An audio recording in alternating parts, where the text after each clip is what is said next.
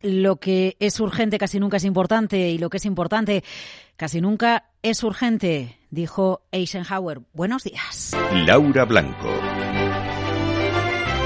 Hoy ya vamos a tener la referencia de la Bolsa Americana tras el Día de los Presidentes y los futuros en Estados Unidos vienen con suaves recortes. ¿Dónde está la mirada puesta? Bueno, tenemos varios frentes. Uno de ellos es el chino el país, China, se entrega en cuerpo y alma a recuperar su mercado inmobiliario muy tocado. Bajada de tipos de interés, el tipo de referencia a cinco años, 25 puntos básicos de recorte es el más utilizado para los préstamos hipotecarios. La reactivación de la economía china es posible. China ha esperado a que finalizaran las fiestas, las celebraciones de la llegada del año nuevo para bajar los tipos de interés, una de las mayores bajadas de los últimos eh, meses, de los últimos años, para intentar impulsar una economía que no deja de dar síntomas de debilidad por ejemplo, hemos visto en las últimas horas en el mercado de futuros de Singapur como el hierro marcaba mínimos de los tres últimos meses precisamente por la preocupación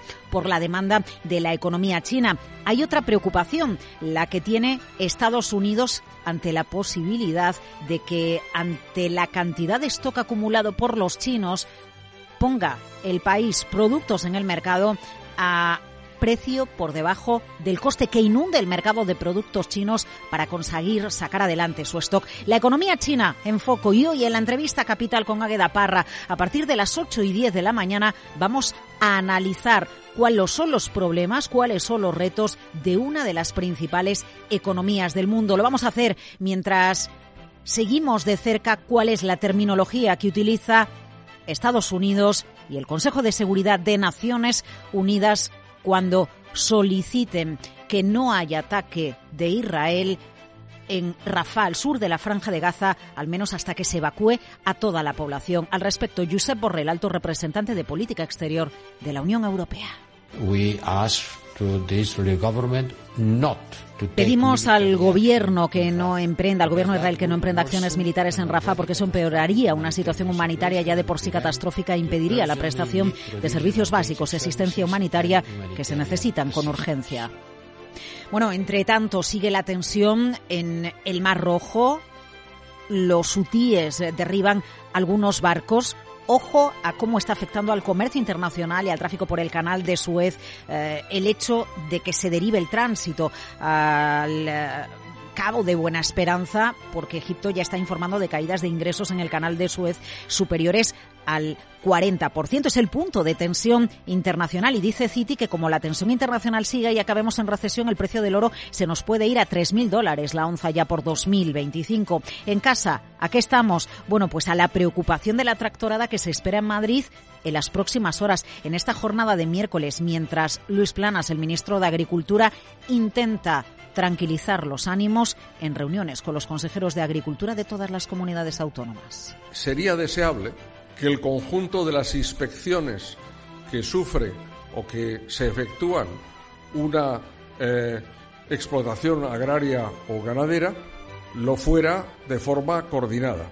Y cifras de la mañana, una de ellas, lo que ha cobrado Ana Botín en el año 2023, 12,24 millones de euros, un 4% más que en el año 2022. La otra cifra la pone Microsoft cuando anuncia la mayor inversión de su historia en España, 37 años de historia, 1.950 millones de euros para el despliegue de data centers e inteligencia artificial. Más anunció, mayor inversión anunció para Alemania cuando la semana pasada se reunió con eh, Olaf Scholz, más de 3.000 millones de euros en aquella economía. Y en medio de todo esto, advierta esta hora Financial Times de los riesgos de exposición a impagados de la banca americana y en el sector financiero tenemos un gran movimiento en Estados Unidos. Capital One compra Discover Financial, 35 mil millones de dólares. Es la mayor operación en lo que llevamos de 2024. Nace así la mayor compañía de tarjetas en los Estados Unidos por volumen de préstamos. Referencias de una jornada martes 20 de febrero, que nos deja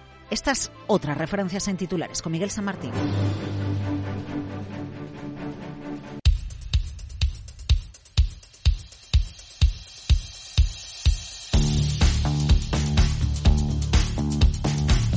Capital, la Bolsa y la Vida. Una hora y quince minutos para que las bolsas europeas abran sus puertas y hoy sí con la referencia de la bolsa más importante del mundo, Wall Street, en medio de qué? De el esfuerzo que hace China por revivir el mercado inmobiliario, bajando los tipos de interés y el tipo principal que se usa para la concesión de préstamos hipotecarios. Los futuros americanos vienen con recortes en una jornada en la que dibujamos el contexto más importante para las bolsas. Sandra Torrecillas, cuéntanos. Buenos días de nuevo, Laura. Los fuertes recortes de tipos de interés en China no han conseguido mejorar la confianza de los inversores. Hemos visto descensos en Shanghai, también en el CSI 300 y hoy ya vamos a volver a contar con la bolsa de Wall Street tras el festivo de ayer.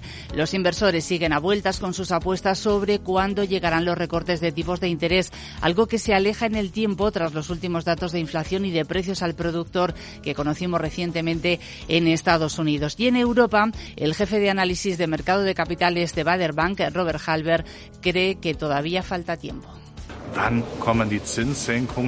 Pero la pregunta más importante es simplemente esta. ¿Cuándo se bajarán los tipos de interés? Aún tardará algún tiempo, pero sabemos que hay dos bandos en el Banco Central. Uno que está estrictamente a favor de seguir luchando contra la inflación y el otro, cada vez más numeroso, que dice tenemos una economía débil, tenemos que relajar los tipos y eso, por supuesto, ayuda a la bolsa. Este martes tampoco tendremos referencias macro de interés, pero ojo porque el mercado sí que va a tener en cuenta la cifra de cuánto han subido los salarios en el cuarto trimestre. En el tercero, el crecimiento alcanzó un récord del 4,69%. La subida de los salarios es buena para la demanda, pero ejerce presión en los precios. De hecho, el Banco Central Europeo ha señalado lo que, a los salarios como el mayor riesgo en su cruzada para contener la inflación. Un vistazo a los mercados de divisas, donde el yuan está recuperando posiciones hasta 7,19 unidades por dólar. Se dice hasta ahora que en China los bancos están vendiendo dólares para apoyar su moneda. Y ojo a la subida del dólar frente al yen. El yen eh, sobrepasa eh, las 150 unidades en su cambio contra el billete verde. Eh, 150 con 39. Vamos a los nombres protagonistas de la jornada. En casa vamos a tener muchísimos resultados empresariales de empresas cotizadas en la Bolsa Española a lo largo de esta semana. Ya conocemos los números de Nagas, Sandra. Sí, unos eh, datos que nos están llegando en estos momentos. Vamos con las principales eh, cifras. Beneficio después de impuestos en 2023 de 342,5 millones de euros. Dice que supera el objetivo anual que se estableció en un rango entre 310 y 320 millones de euros. Ese beneficio después de impuestos incluye la plusvalía neta por el cierre de la venta del gasoducto de Morelos por un importe de algo más de 42 millones de euros. Miramos el EBITDA de 2023, 780 millones de euros. Ingresos totales se aproximan a los 920 millones de euros. Y dice Nagas que ha superado todos los objetivos que se había marcado para el año 2023. Dice que hay un alto grado de ejecución del plan estratégico 2022-2030 y que supera lo previsto inicialmente. Uno de los nombres eh, de la sesión en Europa es Bayer porque recorta dividendos. Sí, la farmacéutica alemana modifica la política de dividendos, eh, va a pagar el mínimo legal durante un periodo de tres años para reducir la deuda. Una decisión que dice la empresa que no ha tomado a la ligera. Señala que se enfrentan a una deuda y unos tipos de interés elevados y a una difícil situación del flujo de caja libre. Bayer va a proponer un dividendo de 0,11 euros con cargo a 2023.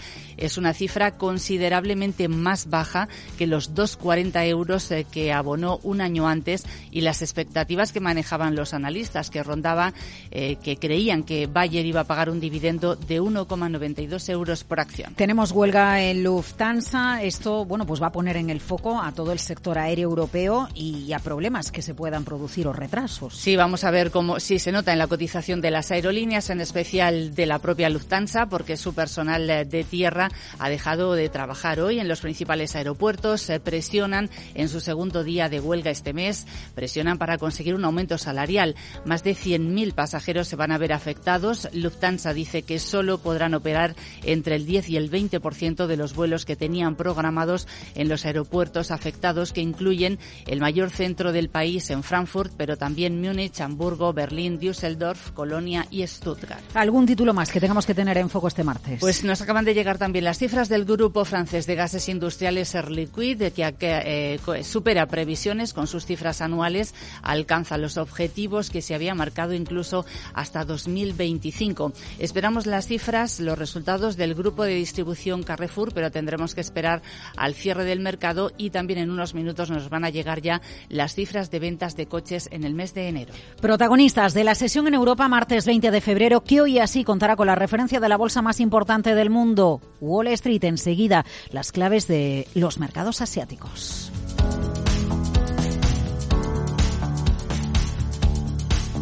Capital, la Bolsa y la Vida.